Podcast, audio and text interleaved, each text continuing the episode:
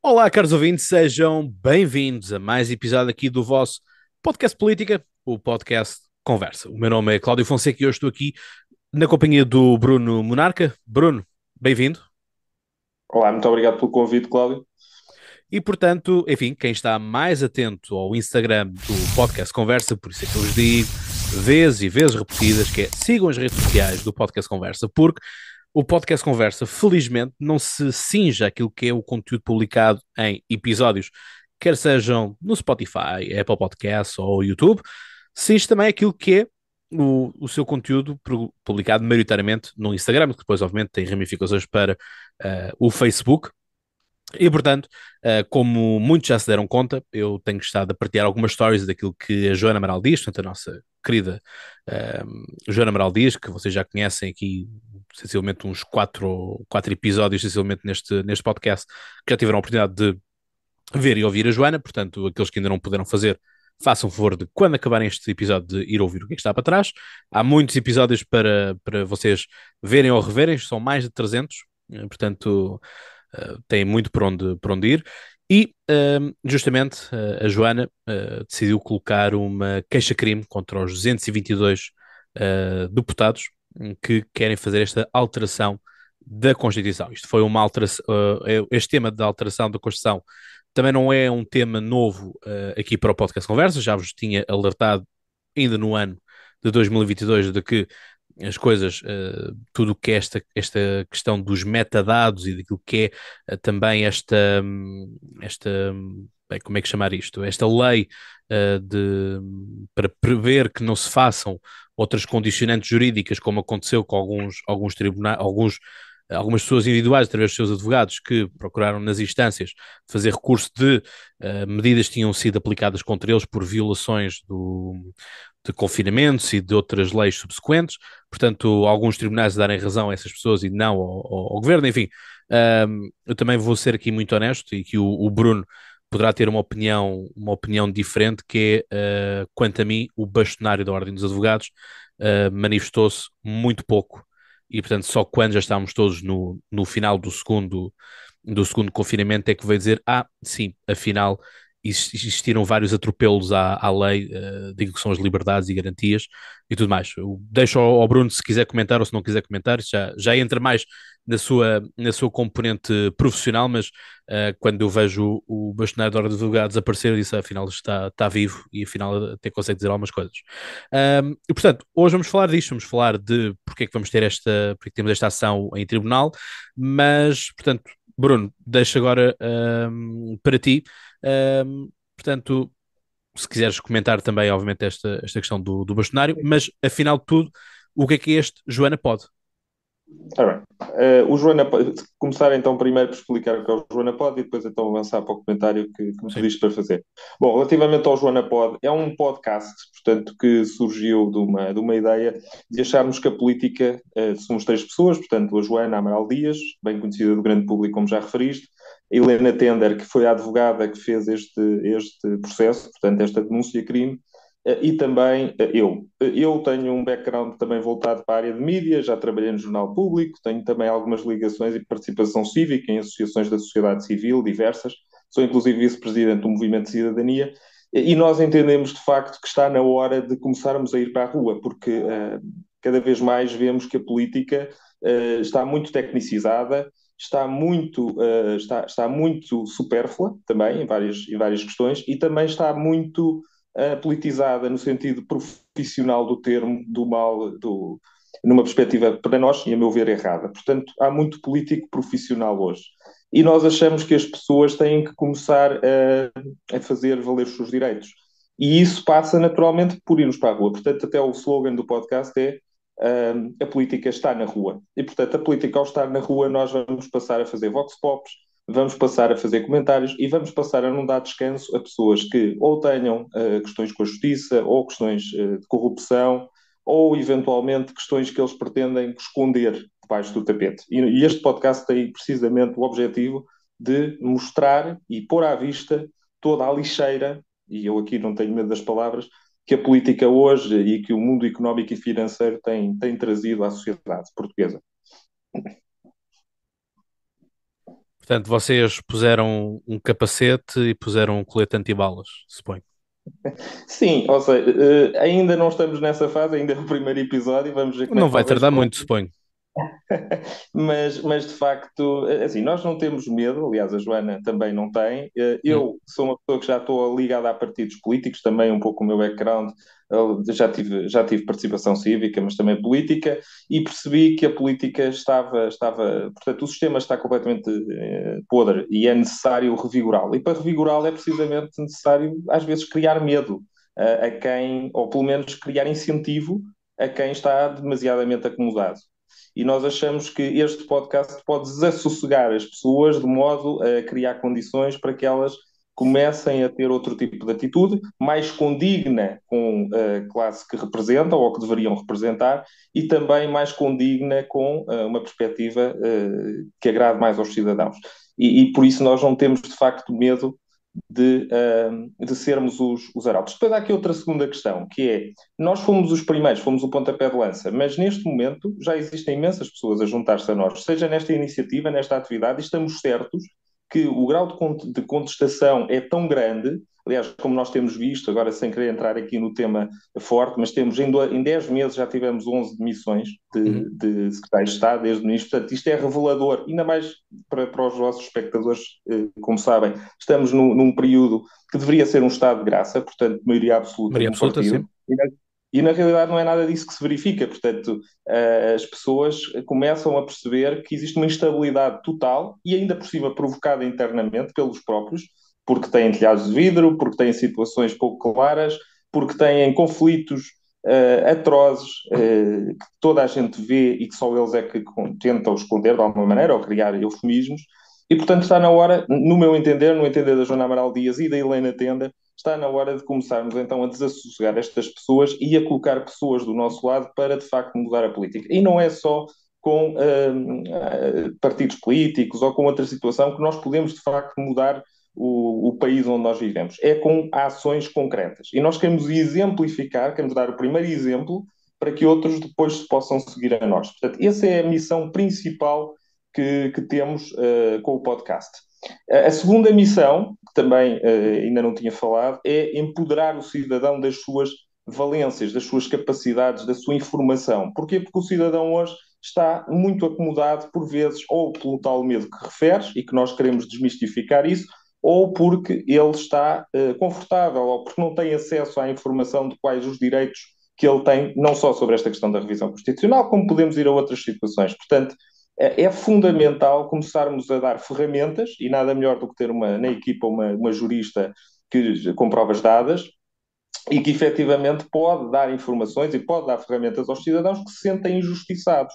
Seja por esta situação, como referida à revisão constitucional, seja, por exemplo, da questão da, uh, os metadados, que também é outra situação, portanto, vamos estar, que também está inserido na revisão constitucional, seja através das liberdades e garantias dos confinamentos, seja outra questão qualquer que vá surgir, porque irá surgir, porque nós temos tido um assalto permanente e constante às nossas liberdades e à nossa democracia. Portanto, nada nos faz, nada nos indica que isto vai parar por aqui. Portanto, quanto mais ferramentas e quanto mais empoderado e mais intelectualizado, por assim dizer, o cidadão estiver, mais uh, armas ele terá para lutar contra uh, tudo o que já aconteceu e que irá acontecer certamente no futuro, porque hoje nós estamos sob um ataque cerrado e acho que isso já é notório para toda a gente.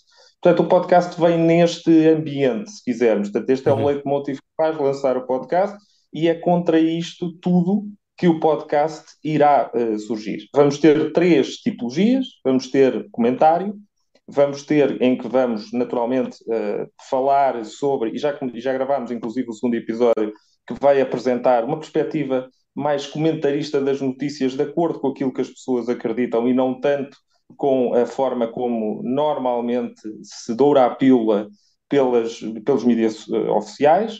Depois temos uma segunda vertente que assim acho que é muito interessante e inédito, uh, que é o Vox Pop, portanto é levar as pessoas à rua, pôr as pessoas a falar, filmar uh, manifestações, filmar eventos que são de facto contrários ao status quo uh, ou, ou, melhor, que nós queremos estar uh, contrariamente ao status quo, melhor dizendo. E no terceiro ponto, temos também uh, entrevistas. Portanto, as entrevistas nós queremos, imbuído naquele espírito que eu já referi, queremos uh, dar voz ao cidadão, sobretudo aqueles que se sentem mais amedrontados por situações gritantes ou por situações que de facto uh, possam atentar contra, inclusive, a vida deles. Quer dizer, estamos a falar, por exemplo, do Rui Pinto.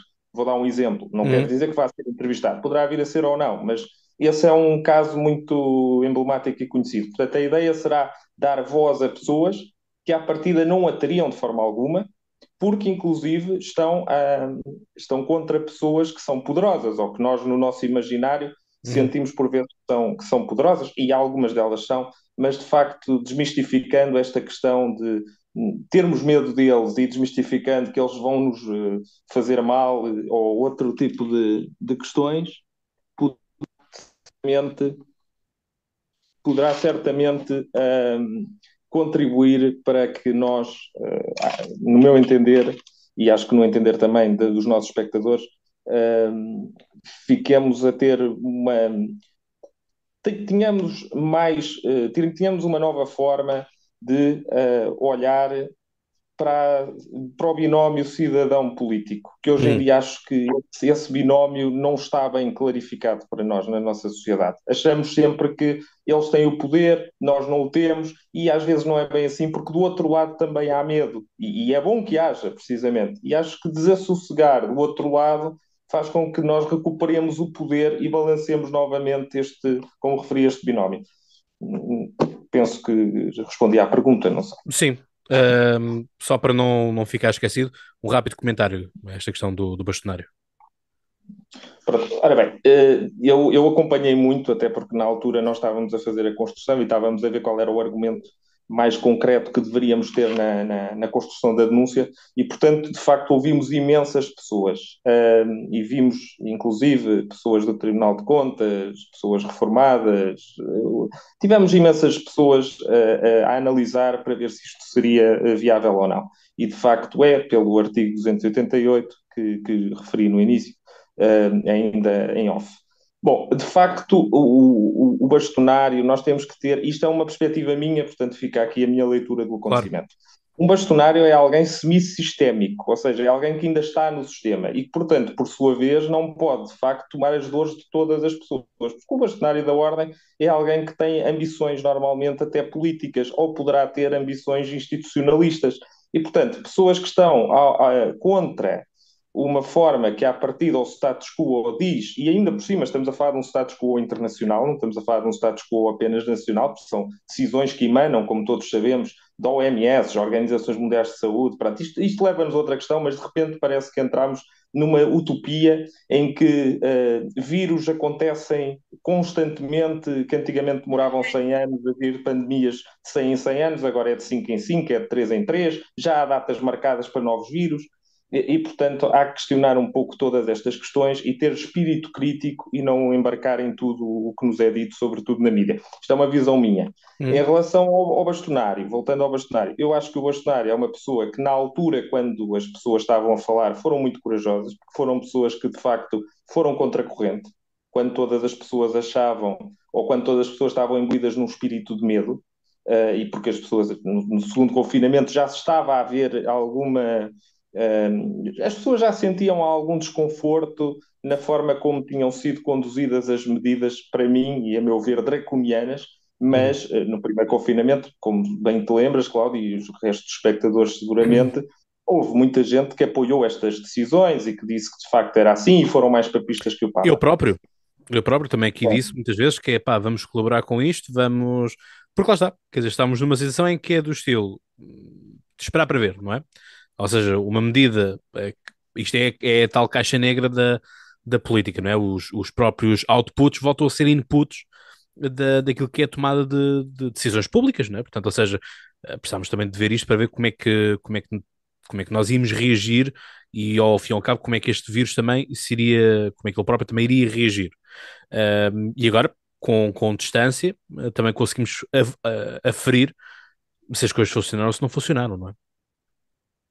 Sim, eh, de facto sim. E, eu acho que, eh, pese embora nós tenhamos aquela situação, e eu, eu vejo que existe o vírus, portanto, não negamos que o vírus hum. existe naturalmente, mas a resposta ao vírus é foi demasiado exagerada, e acho que toda a gente já está a perceber isso. Não interessa se existiam interesses obscuros por trás, interessa sim perceber que houve medidas draconianas que foram tomadas e medidas ad hoc que não faziam sentido nenhum, como, por exemplo, às três da tarde estarem os centros fechados e então as pessoas acumulavam-se às nove da manhã e às oito da manhã e, portanto... havia um maior foco de contágio havia um maior foco de contágio, portanto, todos nós. Ou como também temos casos uh, imensos casos na China, mas não vi qualquer tipo de cuidados agora no Qatar. Exatamente, tivemos um Mundial praticamente. E Portugal, seja, e Portugal recebeu duas vezes a Liga dos Campeões, né? uma vez em Lisboa, que foi uh, no Estádio da Luz, uh, que foi o prémio, um prémio para todos os enfermeiros. Uh, se bem que eu nas bancadas não vi enfermeiros nenhum, só vi pessoal ligado ao futebol como convidados e o Primeiro-Ministro, como é óbvio. e depois também tivemos no Porto onde os próprios ingleses, porque foi uma final que tinha, tinha equipas inglesas, uh, Manchester City e o Chelsea, uh, em que os ingleses tinham mais autorizações do que os próprios portuenses uh, para nos cingirmos à cidade. se bem te lembras também, Bruno, houve, uma, houve uma questão estúpida em que aqueles que estavam a visitar ao país tinham mais regalias de acesso às coisas do que os que cá moravam. Sim, eu vou fazer uma confissão. Eu não sigo muito o futebol, portanto, eu gosto de futebol quando é a seleção e hum. acompanhei um pouco esse Mundial que havia pelas questões que estão uh, subjacentes a todo hum. este Mundial, que estão uma vergonha a nível mundial, devíamos envergonhar, desde a construção dos estádios a outras questões que acabaste de falar. Uh, e, portanto, uh, nós, temos, nós temos aqui muitas muitas discrepâncias uh, em termos de narrativa e as pessoas começam a perceber isso.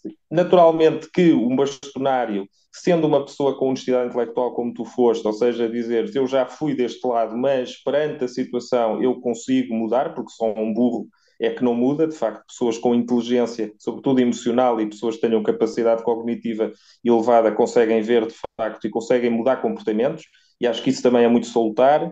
E o nosso, o nosso bastonário talvez esteja inserido, digo eu, nesse, nesse cenário, ou seja, alguém que percebeu que estava a se exagerar, um, sobretudo onde começaram os exageros maiores foi quando tivemos, inclusive, um dos maiores uh, diretores, não vou dizer aqui o nome, mas um dos maiores diretores de laboratórios que ganhava milhares e milhares de euros, a dizer que não fazia, se calhar, muito sentido uh, vacinar crianças. Portanto, pessoas do métier estavam a dizer que afinal, bom, se calhar é melhor não irmos por aqui, ou pelo menos eu, os meus netos, não uhum. vacinaria. Porquê? Porque o custo-benefício era ridículo. E aí começamos a perceber, de facto, porque estamos a, a dessas voltas que se dê, estamos a colocar uma, algo experimental numa pessoa cujo o, o, a taxa de mortalidade era 0.000, portanto, estávamos a trocar o certo pelo incerto. Isso não faz sentido. Portanto, todas estas questões do não fazer sentido penso que chamam a atenção, são um wake-up call para uh, pessoas que estejam, se calhar, um pouco desconfiadas ou que, ou que até acreditassem ao início que a resposta tinha sido de facto a melhor e de facto não foi. Agora, isso leva-nos naturalmente à pergunta e à questão uh, basilar do, do, penso, da, do início da entrevista, que é a denúncia. Portanto, a denúncia. Já, já, já, vamos, já vamos à denúncia. Eu quero só dar aqui este. Porque temos que fazer este, esta, esta contextualização, porque senão ficamos aqui uh, uhum. um pouco no, no éter e, portanto, uhum. nós queremos dizer coisas concretas. E bom, vocês já conhecem a minha. Para quem está no YouTube, já conhecem aqui a minha. E se isto focar? Está a focar. Portanto, a minha Constituição, uh, portanto, cabe na palma da mão. Uh, e, portanto, uh, temos que fazer aqui a leitura daquilo que é o artigo 288, uh, eh, que é o que é um dos, um dos artigos que está uh, justamente na, na, no cerne desta, desta denúncia, e portanto o, o artigo 288, limites materiais da revisão, e portanto as leis de revisão constitucional terão de respeitar A, a independência nacional e unidade do Estado, B, a força republicana de governo, C, a separação das igrejas do Estado, D, os direitos, liberdades e garantias dos cidadãos, E, os direitos dos trabalhadores, das comissões de trabalhadores e das associações uh, sindicais. F. A coexistência do setor público, do setor privado e do setor cooperativo e social de propriedade dos meios uh, de produção. G. A existência de planos económicos no âmbito de uma economia mista. H. O sufrágio universal direto, secreto e periódico na designação dos titulares e eletivos, dos órgãos de soberania, das regiões autónomas e do poder local, bem como os sistemas de representação proporcional. Uh, e o pluralismo de expressão e organização política, incluindo partidos políticos e o direito à oposição democrática. J. A separação e interdependência dos órgãos de soberania. L. A fiscalização da constitucionalidade por ação ou por omissão de normas jurídicas. M. A independência dos tribunais. N. A autonomia das autarquias locais. E, por último, o O. Um, a autonomia político-administrativa dos arquipélagos dos Açores e da Madeira. E aqui se fechava-se, calhar, só mesmo com, com, o último artigo 289, que diz limites circunstanciais da revisão. Não pode ser praticado nenhum ato de revisão constitucional na vigência do estado de sítio ou estado de emergência. Que isto também houve, uma, houve umas quantas teorias na altura, durante justamente este estado de emergência, que, que queriam fazer as alterações, e justamente este artigo assim não o permite. Portanto, eh, Exatamente. Algumas pessoas poderão dizer assim, então, mas porquê agora? Aqui tem a justificação. Exatamente, mas ainda Josante, o porquê agora responde já e respondo aos espectadores. O porquê agora é muito simples. Estão em curso duas questões. A primeira é, para os que não, para os que não sabem e não têm que saber de política internacional, existe um tratado que está a ser cozinhado, esta é a mesma expressão, cozinhado entre o mundo inteiro com a OMS, que é a revisão de tratados uh, pandémicos a nível global. E o instrumento de 2005, o IHR, que é o instrumento que regulava uh, a saúde pública a nível mundial, também, e que data de 2005, uh, eh, e podem ver na internet, também está a ser alvo de emendas sucessivas e constantes, aliás, até já há um relatório. E depois o porquê agora? Porque em Portugal, para, para azar do Estávora, como se costuma dizer, foi uh, uh, declarado inconstitucional todas as medidas que foram tomadas no âmbito da emergência. Porquê? Porque vão contra precisamente o artigo 288, a liberdade e a garantia dos cidadãos. Portanto, a linha D que tu referiste e muito bem é a pedra basilar do Estado de Direito português. Ora, nós não podemos uh, continuar a sermos democratas uh, dizendo que vamos agora rever isto para quando nos dá jeito, por duas razões. Primeiro, porque abre um precedente e nós não somos, uh, as pessoas não são naifes. Se esse precedente, ao ser aberto, permitirá com certeza que, perante uma pandemia, perante uma exceção, mas essa exceção pode ser avultada, depois de ser alterado, depois de haver o primeiro, vamos usar uma metáfora, o Brick in the Wall, que também era uma música que acabava por falar um pouco disto, de rebelião, e por isso relembro o, relembro o Brick in the Wall. Um, basicamente, a primeira, a primeira pedra que for contra esse muro vai criar uma racha, uma rachadura, e essa rachadura vai se alastrar pela parede vai ser fácil dominar depois o restante. Portanto, o que estamos a assistir aqui é eufemismos à parte, é porque vai haver um novo, uma nova pandemia. A realidade é que o Tribunal Constitucional, e bem, disse daqui não passam. Ora, como o Tribunal Constitucional disse que daqui não passavam, há então que rever os pontos exatamente naquele, uh, naquele espírito exato de que vai exatamente contra a declaração e contra a resposta do Tribunal Constitucional. Isso é que é o mais curioso. Ou seja, o Tribunal Constitucional diz não. E o Estado, aqui o governo, eh, os partidos, bom, o sistema em si, junto, que nem uma, uma criança irrequieta, diz ao pai: não, mas eu vou fazer. E, portanto, estamos aqui a assistir a uma teimosia, mas estamos aqui a assistir também a um ato, de alguma maneira, de, de atrevimento por parte de quem. E depois o que é que é mais paradoxal no meio disto tudo para os espectadores perceberem? É que esse ato de atrevimento é feito por precisamente a única pessoa, e isto é importante que se diga aqui neste podcast, uh, o único stakeholder, o único portador de interesse deste país, que foi-lhe dado legitimidade para o fazer por maioria de dois terços e que foi, inclusive, impedido por todas as outras associações ou grupos de representação do lobby e opressão social. Porquê é que foi dado, porquê é que o legislador, quando fez esta lei, disse expressamente que só poderia ser alterado por maioria de dois terços em Parlamento e não deu opção a mais nenhuma entidade deste país, deste país, de o fazer. Porquê? Porque sabia que grupos de pressão organizados poderiam fazer um, uma amálgama de, ou juntarem-se em, em, em, em associações ou outro tipo de entidades e com isso perverterem, que é isto que está em causa, perverterem o próprio espírito da Constituição. Eh, ou seja, o que nós estamos a assistir é tomamos, pusemos as raposas a tomar conta do galinheiro. Não há outra forma de dizer isto. E, e daí nós estarmos com alguma. Uh, estarmos perplexos, perplexos mesmo, sobretudo o, o, a equipa Joana Pod, mas outras pessoas também que estão a assistir a isto e que já se juntaram a este movimento, porque isto é de facto um movimento, e estão a ser apresentadas denúncias exatamente com os nomes das pessoas, porque isto é um crime público e tem que ser denunciado. Mas é perplexo, porque é como dizerem, a democracia acabou e não nos terem dito nada. E, e, e quem faz isto foi precisamente alguém que foi eleito pelo um sistema que agora, uh, desculpa a expressão, uh, Cláudio, cospe no prato onde comeu e onde não comeu, banqueteou-se. E, portanto, há, há, que referir, essa é a razão, porque, e, e, fartos deste tipo de atitudes, ou seja, de uma atitude sobranceira, porque é isto que se trata, é uma sobranceria para com o cidadão, nós não fomos consultados, não houve nenhum referendo a questionarmos de facto nós queremos. Houve uma, uma sondagem andótica da Axis, da Axis Image, por acaso a amostra eu julgo que anda à volta dos 900, 900 e tal, com uma margem de erro, e que o, as parangonas eh, estavam, eh, as gordas diziam um, ehm, portugueses de acordo com a alteração da Constituição. Isto é uma brincadeira.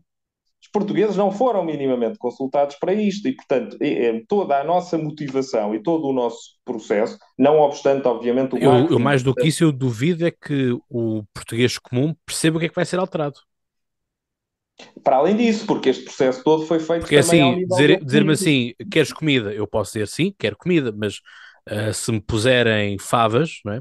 E se eu não gostar de favas, não é? Ah, mas disseste que querias comida, não é? Ou seja, eh, ou seja, a revisão constitucional não pode ser feita só porque sim, não é? A revisão constitucional, uh, quer dizer, é, é que sob isto, sob este guarda-chuva uh, de que, que, até é bonito, a revisão constitucional, podemos implementar uma ditadura, não é? Portanto, a revisão constitucional permite, em, em última análise, reformularmos a, a Constituição e dizermos, uh, bom, obviamente não podemos por causa deste artigo 288, como ficou, como ficou colocado, porque obriga que haja este voto, o voto e respeito pelo, pelos partidos políticos, mas em última análise quase podíamos subverter isto e, portanto, uh, pôr uma nova Constituição em cima e acabámos com, com, com o Parlamento, por exemplo. Sim, mas, mas, na realidade, ainda bem que tocas nesse assunto, porque é de facto isso que, que em parte está-se a discutir aqui. Portanto, ou seja, isto é uma primeira pedra, um primeiro lançamento para depois haver uma outra alteração, porque o resto é história, não é? Nós avançamos num passo esse passo foi dado. Ao esse passo ser dado, outros poderão seguir-se. E na altura já ninguém vai reclamar o passo anterior. Portanto, isto é um bocadinho como a palha e provavelmente as metáforas, o cavalo do inglês, que é muito conhecida, para expressar uh, a minha preocupação clara entre isto, que é, bom, ele tira-se uma palha, tira-se outra, tira-se outra, e o cavalo vai, vai esmorecendo e vai ficando cada vez mais magro, até que vai chegar o dia em que ele vai morrer, e o inglês diz, bom, mas de facto agora é que ele estava a dar lucro é que morreu. Económico. E porquê é que eu digo isto? Porque vão-nos tirar uma palha de cada vez e nós vamos aceitando. Por isso é que nós temos de ser intransigentes com este. E, daí alguns, e eu até na, na, no, podcast eu apareço numa, numa intervenção, eu digo não é excesso de zelo, e volto a dizer, não é excesso de zelo, porque embora o texto até pudesse ser feito com a melhor das intenções, porque estamos numa pandemia e porque tinham que ser declaradas situações de urgência por causa do bem comum, a realidade é que isso só vai abrir um precedente, porque hoje é a pandemia, amanhã vai ser as alterações climáticas, depois vai ser a guerra não sei do quê, depois vai ser a integração não sei o quê, depois é o digital. E quando dermos por nós, a verdade é que vamos estar fechados o dia todo. O dia todo. Um, e vamos ter multas que vão ser depois aplicadas a pessoas que não cumpram, porque nós já tivemos esse teaser. Nós tivemos exatamente a versão trial. E o inverso. O inverso também. O, ou seja, ter, como é que se chama, o, o sistema chinês, como é que se chama, de, das bonificações. Sociais. E o crédito social. Créditos de carbono, os créditos sociais, exatamente. Só que aqui nós, como somos muito benéficos, beneficiamos muitas pessoas, fazemos sempre uma discriminação positiva. Mas o, o efeito é o mesmo, Cláudio. É, é, extremamente perverso e as pessoas têm que entender. Que... Aliás, eh, já existem neste momento dois presidentes de Câmara em França, Lille e outra Câmara cá para baixo, que irão, irão fazer uma forma, uma forma de bonificar as pessoas que utilizei o carro em, em horários menos, menos consumidos. E na altura houve, houve uns ouvintes que me perguntaram, mas, ó oh, Cláudio, como é que nós vamos controlar isso? Eu, é muito simples, a partir, uh, porque era a questão do ponto A e ponto B iriam ser bonificados se o trajeto fosse mais curto ou menos, uh, menos uh, tivesse menos afluência, portanto fôssemos num horário de menor circulação. Eu disse, a partir do momento que tu pões no Google Maps ou no Waze ou qualquer seja o, o GPS que usamos, quer dizer, qualquer pessoa que tenha acesso àqueles dados sabe qual é que é o nosso percurso uh, e sabe para onde é que nós vamos. É? Portanto, a partir do momento que nós dizemos eu quero ir para, o, para um parque, quero ir para um estádio, quero ir para um cinema, ele sabe que nós vamos lá estar uh, no cinema, não é? Portanto, sabe como é que nós vamos. Tudo, tudo está, tudo está com, com métrica, não é? Isto é, é tão simples quanto assustador de quando nós começamos a pensar em fazer uma viagem e os anúncios, uh, curiosamente, começam a ser para aquela cidade que nós queremos fazer uma viagem de, de férias, por exemplo. Sim, sim. Temos aí dois pontos. O primeiro é o que tu referiste muito bem, ou seja, o, o controle total, o George Orwell, 1984, que quem leu deve começar a desassossegar porque estamos a caminhar para lá, mas a passos largos, não é? Embora esteja ali uma mistura do Aldous Huxley, andamos aqui no admirável mundo novo, eh, aqui andam a entreter-nos, mas aos poucos estão a começar a mudar a narrativa e estamos a ir para o 1984. Mas, tirando agora, indo, indo à questão, até 2026 os carros vão ter todos GPS. Penso que a nível de Espanha já foi dado essa, essa solicitação, portanto, geolocalização dos automóveis. E ao mesmo tempo temos outro problema que tu ainda não referiste, que é a corrida para o abismo. Porque quando nós começamos a dizer vamos beneficiar alguém por fazer determinada atitude, bom, já para não estarmos a falar que essa é a forma mais fácil de mudar comportamentos, isto é dado nas universidades, como tu sabes e os nossos ouvintes sabem, mudar comportamentos é irem, isto é em economia, aula número um, mudar comportamento de alguém é ir-lhes ao bolso, ponto. É mexer-lhes com o dinheiro, é tirar-lhes dinheiro. É, é a, primeira, é a primeira regra básica de, de quem quer mudar comportamentos mas, eh, ou seja, por multa, ou seja, por benefício. Mas quando eu estou a dar um benefício a alguém que já por si só já está no meio de uma crise, ou está numa estagflação, ou está numa deflação, ou o que seja, o que vai acontecer é que essa pessoa, forçosamente, vai sentir-se coagida contra o direito dela, na realidade, a fazer esse comportamento. E de repente temos uma competição de pessoas a fazerem exatamente aquilo que eles querem, mas aquilo que eles querem é precisa, vai contra, precisamente contra aquilo em que eles deveriam estar a ser beneficiados. Portanto, menos combustível, menos consumo, menos gasto, portanto, gente menos a divertir-se, gente menos a ter uma qualidade de vida boa, e, mas pelo menos temos o planeta salvo e valha-nos ao menos isso. E isso está a acontecer. Um, por exemplo, a questão do carbono, os créditos de carbono, que já deves ter ouvido falar, que é precisamente também a mesma situação. Portanto, a, a cidade dos 15 minutos, em que em Oxford, não sei se os, se os, vossos espectadores conhecem, mas no programa que gravámos, penso que sabes o que é, Cláudio, eh, em Oxford foi decretado e já desde 2020 que tinha começado. No fundo, é um processo que parecia benigno. Eh, nós antes, aliás, nós temos que explicar aos nossos ouvintes uma questão e aos nossos espectadores. É que eh, nós tivemos um processo que foi paulatino e gradual de perda de direitos. E só quando já estava realmente a aquecer a panela é que nós, enquanto sapos que estávamos lá dentro, começámos a perceber o aquecimento. E, e, felizmente para nós, o Covid foi esse aquecer demasiado. Nós começámos a sentir desconfortáveis. Senão nós íamos fritar. A Smart City ninguém contestava o, o, os bons aspectos e as, as, a vantagem, a vantagem, sobretudo, de um modelo destes há coisa de dois anos atrás. E, portanto, o grande arauto disto é o Carlos Moreno. Preocupem-se e desassosseguem-se porque é o consultor da nós em Portugal, da 5G, e tivemos, inclusive, este processo todo um, com o início em Oxford, portanto, e hoje já está a ser distribuído em, outros, uh, em outras cidades, já não é só em Oxford. França, Paris também será uma, e penso até, embora não tenha confirmação, que Lisboa também será uma delas. Uh, Colômbia, seguramente, e portanto, a cidade dos 15 minutos, uh, Paris já está mais avançado neste processo, e Oxford. A ideia é dividirem a cidade em várias regiões administrativas, por assim dizer, e as pessoas vão estar numa dessas regiões, seis, sete regiões, sete quadrantes. E em cada quadrante as pessoas só vão poder ocupar essa faixa de terreno e têm 100 senhas de, de, que podem usar anualmente. Portanto, 100 senhas. Eu brinco dizendo primeiro são 100 senhas e depois serão 100 senhas. Portanto, ficaremos sem senhas, não é? Uh, mas sem senhas, de facto, para viajar para a zona que não pertence. E isto vai ser depois uh, cronometrado com processos e não é cronometrado, é, é milimetricamente controlado, quero eu dizer, uh, com processos digitais, portanto, através de telemóveis, através de apps, portanto, que vão identificar-me quem eu sou e eu não posso passar daquela zona porque, entretanto, já gastei 101 senhas este ano e se vou ser multado. E, portanto, todas estas questões preocupam imenso. É claro que isto não, não, não tem uma ligação direta com a revisão constitucional em Portugal ainda, porque ainda não estamos nesse processo, estamos mais atrasados, como é hábito. Sim, mas, mas é o princípio, é o, o princípio, é o princípio, é o princípio, não estou a dizer o princípio do processo, mas estou a dizer é, é o princípio de base, não é? O princípio, o ideal, é o ideário que está a querer ser implementado. Permitirá nós aceitarmos como começámos a aceitar o uso de máscaras, como começámos a aceitar, porque o ser humano é um animal de hábitos. Portanto, nós, uh, 90 dias, é, há quem diga que é suficiente, dependendo depois das pessoas, há pessoas que demoram mais. Para criar hábitos. Para, para criar hábitos. Uh, há pessoas que dizem, há testes, estudos que dizem que não é bem assim, que podem ser 180 dias para uns, 90 dias, mas a média anda ali nos 90, 120 dias. E reparem quanto tempo é que nós ficamos confinados. Às vezes as exceções, às vezes aquelas situações parece demasiada coincidência, há que perguntar se de facto é, é, coincidência ou não. Porque, reparem, os nossos espectadores também ouviram falar do novo normal. Já ouviram falar outra vez do novo normal? Certamente não. que não. O novo normal perdeu, uh, perdeu força. Mas no confinamento não se ouvia falar de outra coisa, que era o novo normal, que as pessoas iam ficar confinadas em casa, que as pessoas iam passar a trabalhar todas a partir uh, de casa, que as pessoas iam uh, andar muito menos, que não iam se deslocar com tanta frequência tudo isto uh, era uma narrativa que foi imposta pelos mídias a um nível global, de uma forma exagerada. E o que é que as pessoas fizeram? Tomaram as rédeas e aí, numa perspectiva inspiracional, disseram: Nós não queremos isso para nós.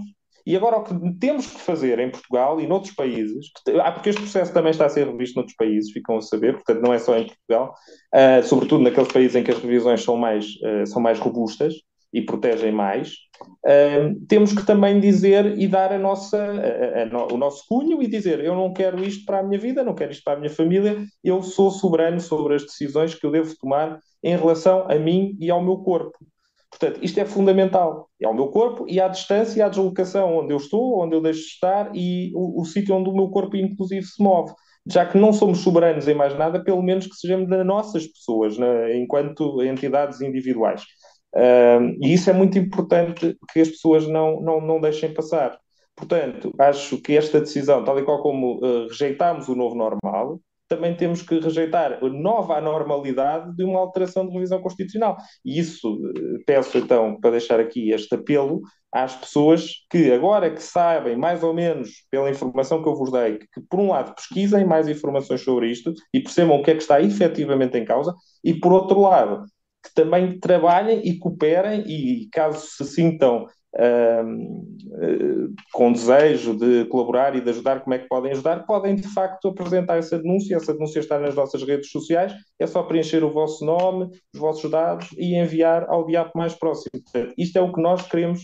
Uh, da vossa área de residência, obviamente. Isso é o que nós queremos, efetivamente, mostrar uma onda de indignação tal que estas pessoas sejam uh, obrigadas a ir por outro caminho, a ter que tomar outras decisões e a deixar-nos estar sossegados, que é isso que desde o início uh, deveríamos estar. okay, Exato. Uh, a questão é que neste momento já existem pessoas que entram, depois, obviamente, que isto há sempre os, os opostos acabam por criar outros opostos, não é? Uh, bom, um movimento gera, gera um movimento oposto, sim é que eu quero dizer. Uh, em que temos agora pessoas também já estão com, com teorias uh, de que a grande revolução contra, contra os governos é irem para irem arranjar um, um quadrado de terra, por assim dizer, e portanto procurarem ser o mais autossuficiente possíveis. Enfim, vamos procurar também que, que também não caminhemos Uh, portanto, esta, ou seja, temos este temos o, o, oposto daquilo que é uma aldeia global. E esta aldeia uhum. global com as premissas uh, que todos nós uh, assistimos, enfim, há governos que são mais pró-globalização, outros menos pró-globalização, mas também não vamos armar-nos também em ermitas e irmos para, para, para a Santa Terrinha e criar lá uns porcos e umas galinhas e, e pronto, e ficamos a, a nossa vida toda assim, também acho que isso não, acho que ao fim, ao fim e ao cabo não é qualidade de vida para, para ninguém, porque ficamos isolados do resto e, portanto, é um pouco isto, é deixar-nos estar com aquilo que nós uh, já conhecemos, mas lá está. Uh, mas não me surpreende que daqui por um tempo uh, venha, apareça uma outra agenda qualquer para tentar abafar um, um, pouco isto, não é? porque a questão é mesmo esta, é que colocam-se temas que não têm, não têm qualquer tipo de, de benefício para, para a sociedade no geral, uh, para criar um burburinho em relação àquele tema, né? e o Partido Socialista em Portugal é, é pródigo nisso, em colocar um tema menor para que aquilo domine, domine a opinião pública, e portanto o essencial vai passando nas votações e nós, como infelizmente, e foi o que eu escrevi no, numa publicação que está justamente no Instagram e no, e no Facebook. A propósito de vocês, 68% de vocês não, uh, não confiarem nos órgãos de comunicação social, é que é justamente isto: é que a nossa comunicação social é toda ela monotemática e, portanto, bem nós vimos naquilo que foi a, a véspera de novo, portanto, morreu o Papa Bento XVI. Uh, tivemos uh, o Papa Emérito Bento XVI, tivemos de manhã até à noite em loop a mesma notícia, portanto não houve mais nada, é que, Bruno, nem a contratação do Ronaldo para o Al Nassr uh, teve o mesmo tempo de, de, cobertura em direto, não é? Ou seja, o, o estar, o, o, o, anúncio que queria, queria transferir-se para, para esse clube. Uh, lá está, por isso é que e, tem e que... O curioso, e o curioso é que acontece numa sociedade dita laica. Portanto, é, é, não deixa de ser ainda mais sim. interessante essa perspectiva. Como a própria. Sim, sim. E, e, pronto, e a questão, a questão é mesmo essa: a própria Constituição diz que o Estado deve ser laico, mas também, como eu já disse, nós não temos um Presidente da República, nós temos um beato. E portanto, quando aparece notícia de que Marcelo confirma que vai estar no funeral, eu, ah, se ele não estivesse, isso é que era notícia, porque ir, obviamente, ele vai. Uh, eu aqui dou, dou, sempre o exemplo neste, neste podcast, enfim, já devem estar a, revirar os olhos porque já sabem qual é que é o exemplo que eu, que eu vou dar, mas aí o John Kennedy, até o momento, é o único presidente católico dos Estados Unidos da, da América. E, portanto, houve uma grande especulação. Aliás, isso até, o facto de ele ser católico foi, um, foi ataque na, na, na campanha presidencial, um, mas havia uma grande expectativa de como é que ele iria cumprimentar o Papa, o Pio qualquer coisa, um, iria, iria cumprimentá-lo. E, portanto, as casas de apostas uh, enchiam-se de, de, que ele iria dar um, um beijo no, no, anel do pescador, né? portanto, o anel papal. Um, e a questão é que ele não o fez, portanto, deu um aperto de mão, ao contrário do nosso, uh, do nosso Presidente da República, que uh, beijou o anel papal, uh, é que a questão é que estão dois chefes de Estado, né, porque o Papa é um chefe de Estado, para todos os efeitos, apesar de eu nunca ter visto um Papa na, na, na, na Assembleia Geral da ONU, está sempre um representante da, da Santa Sé, aparece mesmo assim, Santa Sé, mas nunca vi o Papa lá sentado, na, na Assembleia Geral. e portanto, hum, isso é tudo uma questão de, de código, não é? Uma questão de uh, simbólica, portanto, quer dizer, um, um chefe de Estado beijar o, o anel uh, de outro chefe de Estado, quer dizer, é basicamente um, aquele Estado submeter-se ao outro.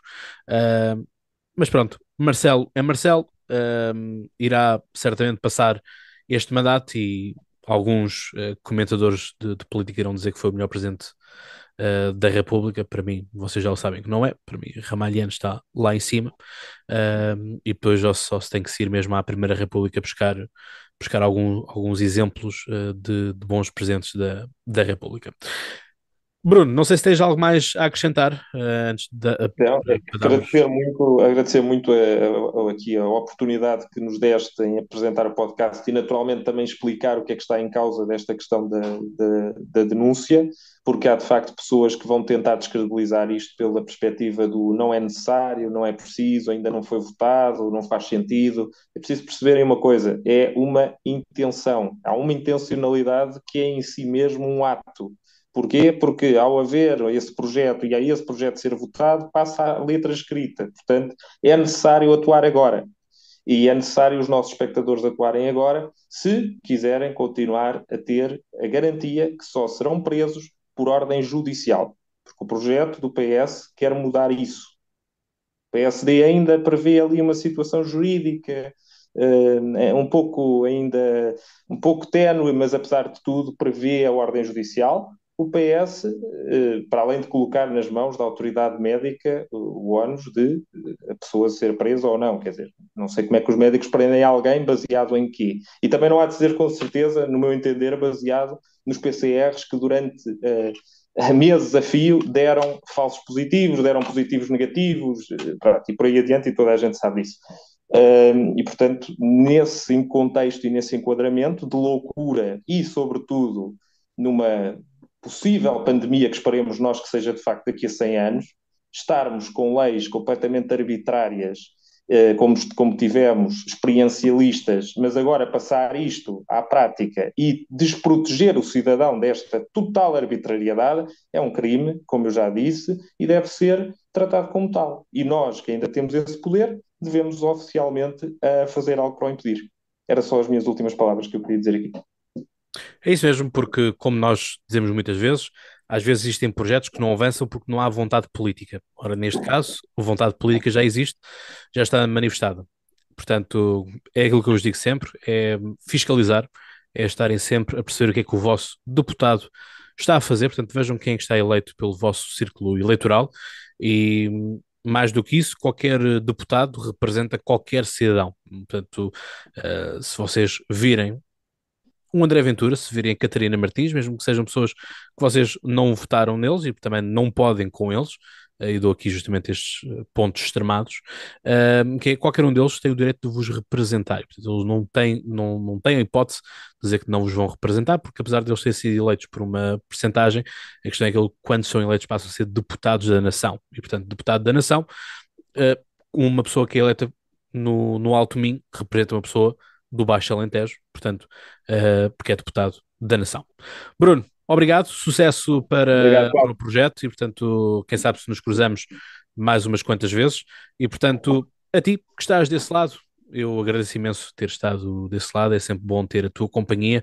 Já sabes, partilha, subscreve e, como eu digo, e tu sabes então mais de cor, até lá tem boas conversas e já agora, olho bem aberto. Um abraço.